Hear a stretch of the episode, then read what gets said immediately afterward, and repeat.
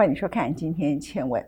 我们的节目不谈政治，但是如果有一个人，他愿意为了他的政治上头的理想，他每天都要躺在凯达格兰大道上睡觉，睡一天，睡两天，号称要睡四十几天，而且他很倒霉，他第一天就迎来了他的老板在现场给他加油，说你说到就要做到。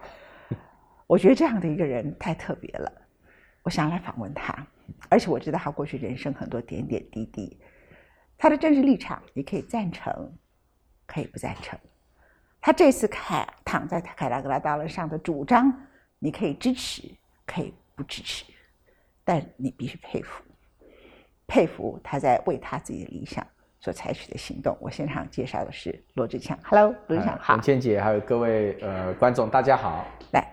我先给你准备了一杯，哎呦，我想你要撑到今天半夜，是对对对对，然后已经很久没有喝到好咖啡，对不对？对，很久没有喝到喝咖啡。隔壁帐篷还有一个美女叫尤淑慧，常对对对，常常陪你在那边共眠这样子。但是另外一个帐篷，这个是那个郑兆兴，他鼾声特别大，所以所以你很想把他踢走，对对对，他来不及后悔，因为已经他说要跟着我住四十九天，所以你就不好意思告诉，你现在告诉他实话好不好？对对对，郑兆兴。我本来很高兴你跟我 为伴，自从有时会加入，而且你的鼾声那么大，请你可不可以留给我至少一个安静的？人家是公主彻夜未眠，我现在是乞丐彻夜未眠，没错没错，那至少让我睡眠品质好一点。呃，罗志强其实看起来，我刚问他说你哪一年出生的？是，他是一九七零年出生的，也就是说他其实只有小我十二岁。所以我一换算，你也五十出头了。对，五十一岁了。可是他看起来因为是 baby face 嘛，对对对，所以别人都以为他才刚刚出道。这个呢，你如果去做奶油小生去骗女生，是是有好处。对。可是从政的话，人们会觉得你的经验不足，会不会有这个问题？有有。其实我长期呃一直在政治路上的话，就会感觉上你的那个。分量不够，就跟长相有点关系，好吧？呃，人有一好就一坏。那我跟罗志祥其实没有太多的私人深交，但是我对他有两次很特别的面对面的机会。有一次是意外，那个时候呢，他是总统府的副秘书长，是。然后我去在天母中山北路差不多五六代那个地方有一个文创市集，然后都是卖二手货的地方。就看他开了一台，呃，很小的车子，那个车子看起来也很旧。对。然后带着他的太太跟两个小孩，就像个普通人一样。我第二次碰到他呢，是他从那个位置下来，那也就是他人生一个很大的挫折。哈，那是叫挫折嘛？其实今天我想访问他的，就是来讨论这个话题。对。那一次呢，是我刚好去哈佛大学，还有去麻省理工学院，我被他们邀请去采访。然后呢，我就在那里就碰上了他。对，碰到他的时候呢，他那个时候觉得他自己在台湾，好像变成是嗯走投无路的感觉。对，走投无路，差不多就是走投无路。好像是落水的狗，对不对？对对对。人人喊打，人人喊打，一堆人丢石头。不管蓝军绿军都。蓝军绿军都一样，那是被蓝绿一起围剿。然后呢，我碰到他的时候，他就说：“啊，你在访问我可以参加吗？”对对对。然后他就骑了一个脚踏车啊，但是那两次的印象都让我感觉就是说，这个人他那时候其实他人生很迷茫，嗯，他也不知道他下一个工作在哪里，他也不知道他未来有没有收入可言，好。简单来讲，就是他那次涉入了国民党内部最严重的马英九和王金平的政治斗争。对。然后呢，他觉得他承担不起这个压力。嗯。所以马英九幕僚的人也不高兴他辞职。嗯哼。然后支持马英九的人也不认为罗志强他的生与死，他有没有前途干他们什么事？他们只想保护马英九，对不对？对。说坦白就是这样。好。然后认为根本不应该引起马王斗争，在国民党是占很多数人，认为你有罪过。对对对。然后绿军的人当然也看你落水狗很高兴嘛，对不对？哈，所以他当时的处境是这样。然后我再看他的人生经历，我要谈的是什么？罗志强不是你想象中被别人栽培出来的，他从以前二十几岁，他就想报效国家，也没人提名他，跑去参加新党。然后新党提名他，他就在一个高雄根本不可能当选的地方选举，所以他的人生就是从落选开始。没错，然后呢，他就在地下电台开始。对对对，所以，当一个人是可以从零开始，不是被别人提拔的，是，你再活到落水狗的零，原来是没有人支持你，而且没有人骂你嘛。对对落水狗那次是一堆人都 在骂你骂这样子，啊，每个人都在骂你，然后不敢骂马英九的就骂你。对好，就是支持马阵营的人不敢骂马英九，就骂对罗志强。那反对引起马王斗争的人也骂你，也不好意思骂马英九所以你简直是里外都不是人嗯，这样哈。那那个滋味，感觉上似乎比你年轻刚出道挫的时候还要挫折。对告诉我嗯是什么力量支撑你在年轻的时候就是一个傻瓜？是。其实哈，我我觉得那是天性啊，就天性就有一个不服输的一种那种因子灵魂在我的那个血液里面。我觉得可能跟我自己成长的环境有关，因为我从小到大，我父亲因为我父亲是工人嘛，所以我们家庭本来就不富裕，他常自比是乞丐啦，就是他大概打完一个零工能够赚温饱就了不起，然后一个一个大概那个棉被哈一包起来就可以把所有家当带走。从小是看父亲用真的是用劳力是把小孩子拉拔长大，那妈妈呢？妈妈对，妈妈是做那个女工，就是做绣花，就是接一些家庭的那个。那时候以前有一段时间很流行的旗袍啊，一些绣亮片啊什么。嗯那我妈妈手艺很好，所以会接很多的家庭那个绣工来做。所以有时候小时候在旁边帮妈妈去那个串珠子，好，妈妈会给我零用钱，说我串多少珠子就给我们多少零用钱。好，所以就是小时候是看着爸爸妈妈，那我妈妈呢，他们那时候的家庭手工，那真的是清晨就做到深夜。他是一整天，他会做十几个小时，所以我，我我觉得我父亲其实从小就一直告诉我们一件事，他就说，我他我不可能给你什么东西啊，他说勤劳就是我们唯一的地啊，就是说就是我们只有剩勤劳这件这个资产而已，勤劳是我们唯一的土地，对，唯一的土地，我们家的地就是勤劳对对对资产。对，所以因此从小父亲就是教教到我们，就是要要勤能补拙了，然后用你的勤劳十倍的勤劳去面对你人生的那个困境跟逆境。好，对，所以我就是一直比较认为说，再苦的环境，基本上可以靠自己的那个力量跟自己的意志去把它这个改变的哈。可是这个这个信念，其实坦白讲，也遇到很多次挑战嘛。好，对嗯我先打断问你啊，通常这种家庭出来的人都会去当公务人员呐、对，搞个铁饭碗呐、对对对，那我第一次看到你的名字，是因为你写文章骂我这样。OK，你看到我这个人不是 我不记恨，但是不是不记得，这样子才表示有，这才是真的有度量嘛。这叫做有度量，对不对对？对你就说我们那一次的什么共同拔大学的所有的辩论，其实是不公不成功的辩论，有没有记错？对，有有有有，文倩姐厉害，那也是用这个方式，我要让文倩姐记住我。也不是这样，开玩笑。嗯但我要讲的意思是说，如他也不会因此，嗯。当他爬到一个关的时候，去吵着我小时候家里多穷啊，我多苦啊，嗯。我不止不是三级，我三级皮或者他不是，他就是在那个位置上就做他该做的事情，不管他的判断对还是错哈。那通常人们一旦是你这种处境，就会想要去找个安稳的铁饭碗做公务人员。嗯，其实刚刚我记得讲到一个重点，就是说，像我我这样家庭的话，其实最向往的工作应该是公务员对，啊。那但是也很不巧，我真的有考上公务员。嗯我是那个退伍的那一年考上的。嗯，那考上公务员，我做了两年之后，那考上公务员，你要知道，我爸爸妈妈那个那个兴奋是无法形容，因为嗯觉得人生最棒的工作就是公务员，对他们而言，因为他们能够想象的最棒的工作哈。可是我做了两年，我就把公务员辞掉。那他们那时候其实是受很大的打击，非常大的打击。然后我不但辞掉公务员，我还选择去高雄选市议员。挺笑啊，对，就是那个打击，一般人是难以想象。那对我父母亲那种那种勾引狼的那个打击啊，我我妈妈其实因此得了十年的忧郁症。她是其实我们事后是是觉得很对不起我妈妈，因为我妈妈那个时候我的父亲得了胃癌，好，然后我的哥哥是职业军人，他也决定要创业，所以要辞掉了军职。然后我把我的公务员辞掉，嗯所以我们家三个男丁一夕之间都没有工作。我父亲就没有办法再工作了，码头的工作就没了。然后，然后我哥哥也辞掉军职，然后我我辞掉公务员的铁饭碗，还跑去选市议员。那三重打击击到我妈妈身上，我妈是一个很刚强的人，但是那越刚强的人越容易折断，嗯，所以后来妈妈在那时候就就就得了很严重的忧郁症，那将近十年以后才痊愈。但是那个时候其实就觉得自己有个理想，我想去实现，我觉得我我觉得公务员不是我的人生想走的路。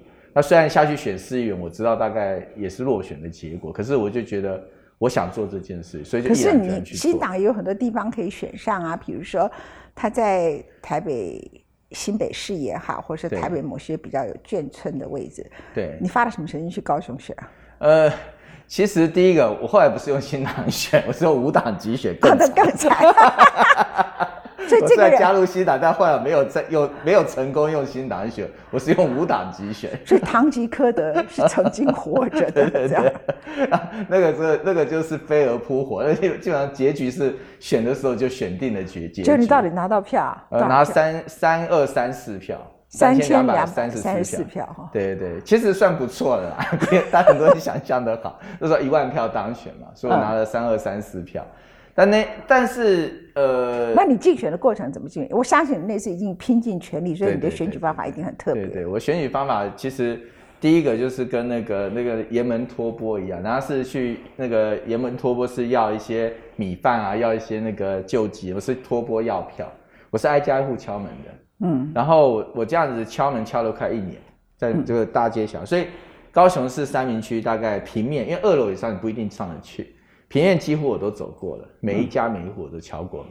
然后另外就是现在大家常可以看到我的街头演讲是从那时候开始，我就在十字路口做街头演讲。那红红灯一亮，你就看一个人，我就拿那个小蜜蜂，就走到马路正中间开始发表一分钟的那个讲话。嗯，然后那个呃绿灯一亮，我就站到路边。那红灯绿灯，那一天可以讲八个小时。啊，不然瞪着你笑呀？呃，刚开始大家都觉得我是我我是笑的哈，但久了以后哈。你知道人对一个疯子看久以后，他是会产生一种敬意的，所以有些人还是很佩服。他说：“啊，我天天都看到你在这，说你说，我刚开始觉得你是个笑话，那看久了觉得你这个笑话蛮值得蛮值得尊敬的啊。”所以，所以你那个其实那三千多票是很有情义的票。有有有有有，真的，因为我那时候他比别人的一万多票有政党支持、有背景支持、有家族支持都来的有意义。我就遇过好几个选民，他就看我这边天天讲，说我真的看你好几次。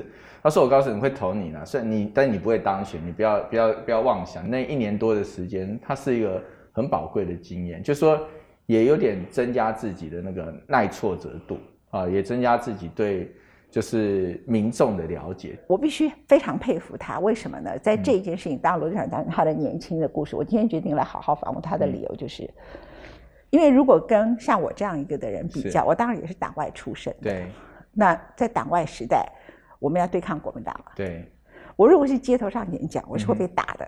是是。好，那我曾经，比如说我在台北市火车站门口，嗯哼，那是林宅血案之后，对，我在那里发传单。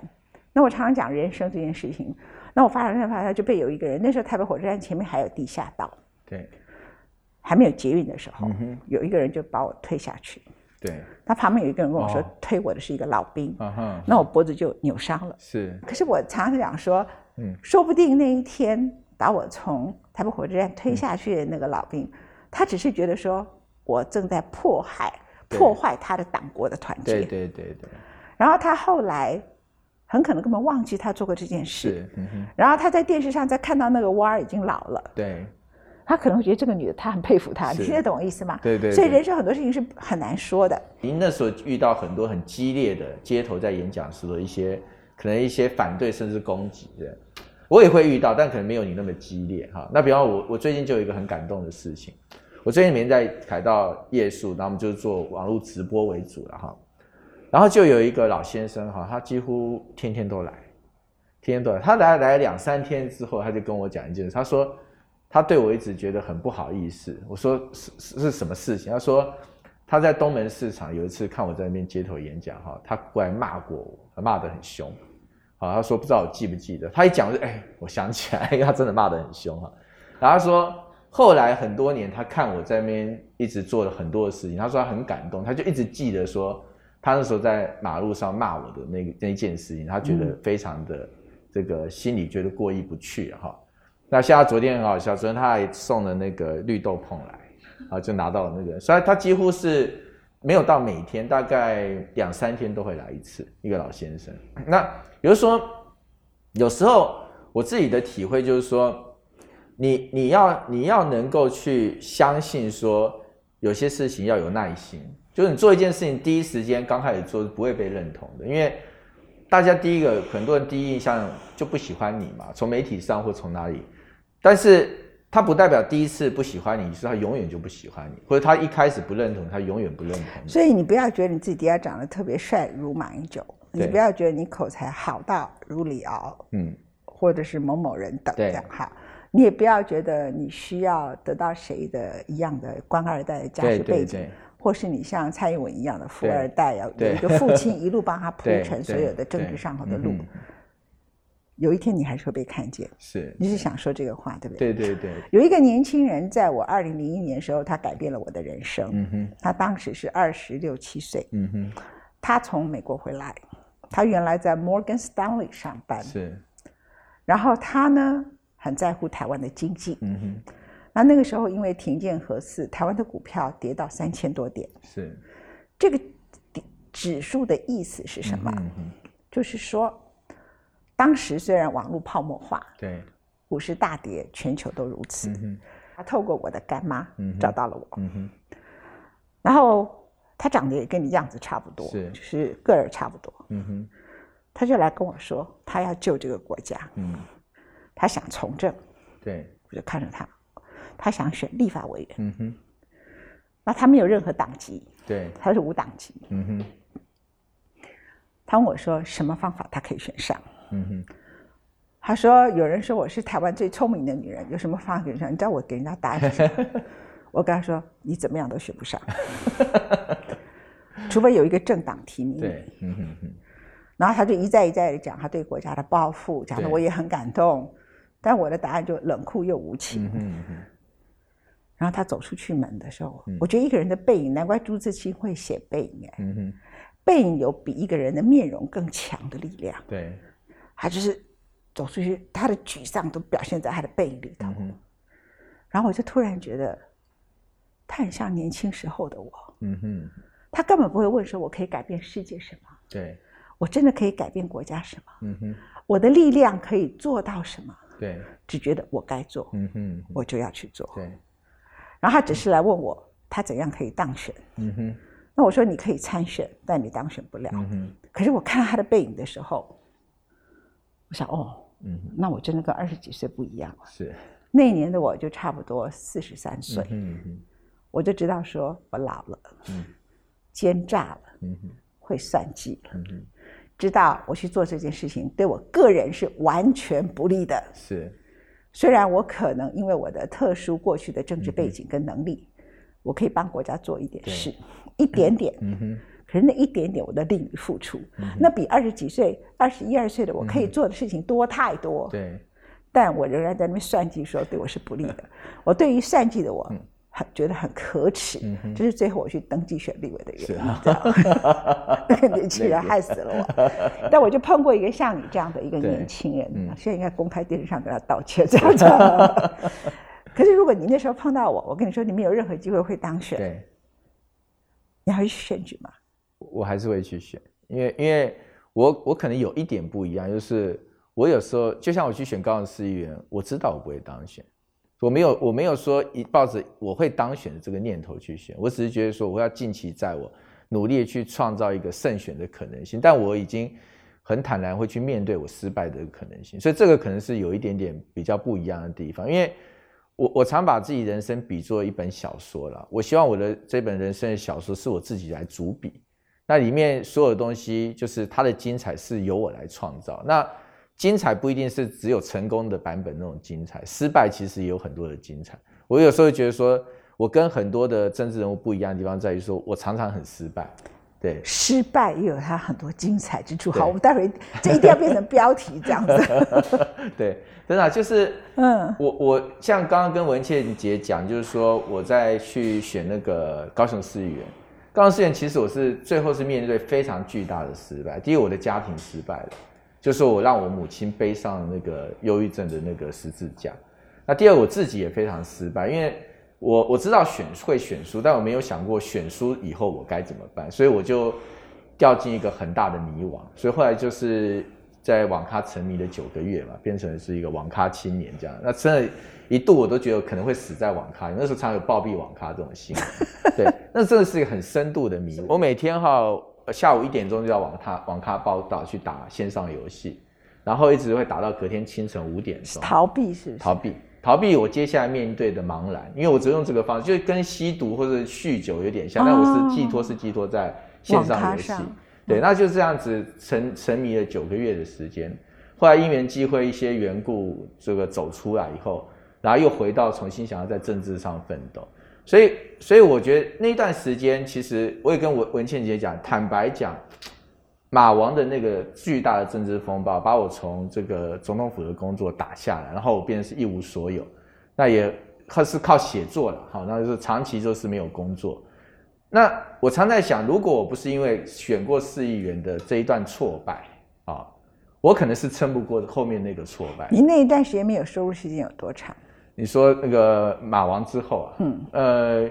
精确来讲，不能讲没有收入。刚开始收入少，但是后来大概因为写写作的量大，不是那是那是靠自己写作嘛？对对对，就是没有正常的一个稳定。哦，没有正常稳定收入啊！我第一个只有三个月时间在 TVBS 主持过节目，三个月有收入。然后后来隔了一年之后，终于找到一份工作哈，那个企业的工作。然后我去工作一个月就被打成顶薪门神。为什么你是顶薪门神？因为我跟那个魏魏英娇吃过两次饭，所以说顶薪是到。造有个黑心油事件啊，嗯，就他们就是说我跟鼎新的魏英娇吃过两次饭，所以我是鼎新在马英九身边的门神。哦，那这个风暴炸开来之后，我也不想连累我，我就刚进入的那个公司，就你吃了两次饭就变门神，对对对，就很惨啊。然后，然后，然后就是，就本来是马马王那个那个风暴的一个傻瓜嘛，就站出来。站出来讲话，然后一个笨蛋，然后就丢了工作，然后被蓝绿一起围围攻嘛。那一年之后就变贪官污吏，就是因为变成顶薪门神，哎，一样蓝绿都一起来来来攻我，对。那最后就走投无路，后来遇我的老师，他他是跟我讲一句，他说你不要在台湾混下去，我看你会完蛋，就写了一封信到哈佛，就说你出国去一年躲起来吧。我才因为到哈佛都遇到了文倩姐，嗯，所以我我想说。中间其实真的是遇过很多蛮惨的失败。那你说那五年间，一直到我选上思源这五年间，我大概有稳定薪水的工作，大概就是四个月的时间，就 TVBS 三个月嘛，然后再加上那个那个一个月就挂掉的工作，那其他都是靠写稿子啊。好，但你的脸书就刚好经营的很成功，这样。也就是说，你其实根本没有想到今天你会变成一个国民党除了。蓝军里头除了马英九，嗯，第二是朱立伦，呃，粉丝数还比他多。你现在已经超越他了。你上次跟我说你还输给他，你这次已经超越他了，对不对？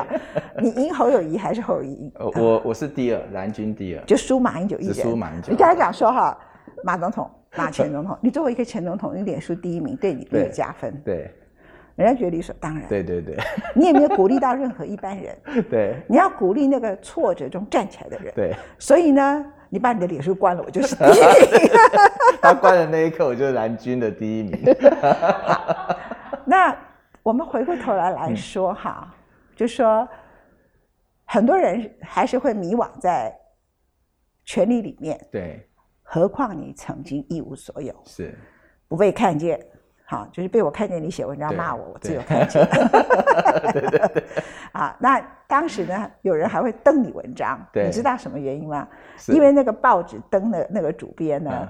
是亲绿军的，所以他会哦，是哦，原来这个缘故。我想突然那时候对我的文章特别青睐，因为因为你你如果是骂的是他们，对对，他就不会登了。对对，那个人现在已经是民党执政，他已经高升去做他们的官了，这样子，你听得懂我意思吧？了解。好，但但我我不是在跟你算账，我不是中人，只是觉得觉得好笑这样子啊。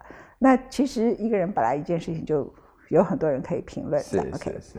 我跟跟文倩姐啊，就是那个也是讲一个也算秘辛啦，其实那个时候哈，我们面临一个很大的困难，就是说，因为马总统已经决定就是要对司法的这个正义表态嘛，哈，他选择一块要跟王金明对抗。好，问题来，只有他站出来讲话，所以就变成是他很孤孤军嘛。那一定要有人出来帮他讲话。其实那个时候理论上要帮他辩护，应该是发言人，发言要辩帮他辩护。但是我后来就跟那个发言人讲说。你只要站出来讲话，你的政治生命就结束。那发言人是谁？那时候是李嘉飞啊，我也跟他讲。那我后来说，我说我不想去害年轻的后辈。那为什么不是金普聪？为什么是你？我的意思是说，一般人会这样算。对对对。那你就傻傻的上去了。那时候一个最大还有一个因素啦，就因为金他那时候在国外，他并并不在。驻美代表。对，坦白讲，那件事情的来龙去脉，他了解比较有限。嗯，跟他无关。对，那个时候事情发生很突然嘛，所以后来我就是决定，就是自己上那个火线。或是国民党的秘书长曾永权呢？为什么会轮到你呢？所以应该要辩护的是秘书长嘛。嗯哼，因为秘书长跟。党主席这个跟总统府没有关系啊，对，就辩护的人应该是总长党的机制，是，然后党的机制把党应该维持中立，可是他没有维持中立啊，他是协助马英九党主席进行一切所有的兵棋推演，如何把公文发出去，二十四小时电子公文，我一看就知道马英九没有那么聪明，一定是曾永权教他的，因为我在在立法院跟他共事，太了解谁懂得这种美感这样，那这个连你都不会懂啊，对不对？然后呃。早上考机会，下午中学会，下午四点，对，电子公文到，因为他怕如果发送信件，立法院的工友不签收，就没有送达的法律效力，这样，所以那个兵棋推演是又狠又快又毒。那除了曾永权还有谁这样子？OK 哈，绝对不是罗志强的能力，那人家也没站第一线呐。嗯，当然我当然还是有个性问题啦，就我我有时候做事情比较没有去太计算后果，因为你看我。公务员辞要跑去演市议员，就会看我人格当中有这样的特性，不是善计的人。对对，我就有时候就是一个冲动，会觉得这是该做的事情，有时候就不去太想太多的后果，就会去冲去做。当你是总统副秘书长，的时候有时候你会为了要和替马英九铺路，对啊，包括在舆论里头的路，嗯。据我所知道，那个时候，呃，金普聪老师也会交代你啊。然后有一些人是属于跟你们比较统一挂的，在电视上发言的名嘴，我明白就讲了啊。那有几位呢？后来就回头都大骂你们，这样子。你们谁也是他骂的啊。对对。那可是当年也是你带着他去拜托哪几个老板让他上节目，对不对？对对对。那你自己怎么样看这些事呢？觉得自己傻瓜被骗，还是？呃，就很快答案，就觉得自己傻瓜被骗了，涉涉世太浅，涉世太浅了，对，没有错，就是。但但 现在回头看哈，就觉得说，呃，就会觉得自己更懂一些事情，嗯，因为其实那时候就不讲是谁，就是说，嗯，坦坦白讲，他现在有这样的一个声量。其实我还是有帮到他一些忙，所以我应该也算是那个共犯之一了啊。就是说，因为那时候所有的媒体都已经对对封杀他了，已经封杀他，然后是你去拜托各媒体老板，然后把他让他在应该正不是我应该是正确，是我拜托我们那时候的政府官员上他的节目，所以给了他一个等于是一个特殊的权利。现在也一样啊，现在也是。对他现在是用他现在的方式去跟现有的政府的官员要去上他的节目，去服务另外一个。那你去，因为你去拜托到某一个老板，那个老板就要打电话跟我讲说，某某人他只好让他上节目，因为是罗志强带他来的。我的感觉是什么？我就说没关系，因为下次他骂的人就是罗志强。有没有远见？有没有远见？有没有远见？真的，我有没有远见？我的那个后来我不讲很惨，从我从笨蛋就二零一三年马王的那个笨蛋，变成二零一四年顶薪的贪官，坏蛋，坏蛋，然后笨蛋变坏蛋。那个坏蛋那一刀就他砍的，啊，他出手就骂我是顶心门神。就是啊，这个对，因为一路上所有帮助他的人下场都如此。对对对对。OK，那可是我那时候不知道。然后每个人都以为自己是例外，都是别人的事情。对对对。这个我觉得要教大家哈。对。是我小时候我舅舅教我，永远不要从自己的身上才要学到错误。对。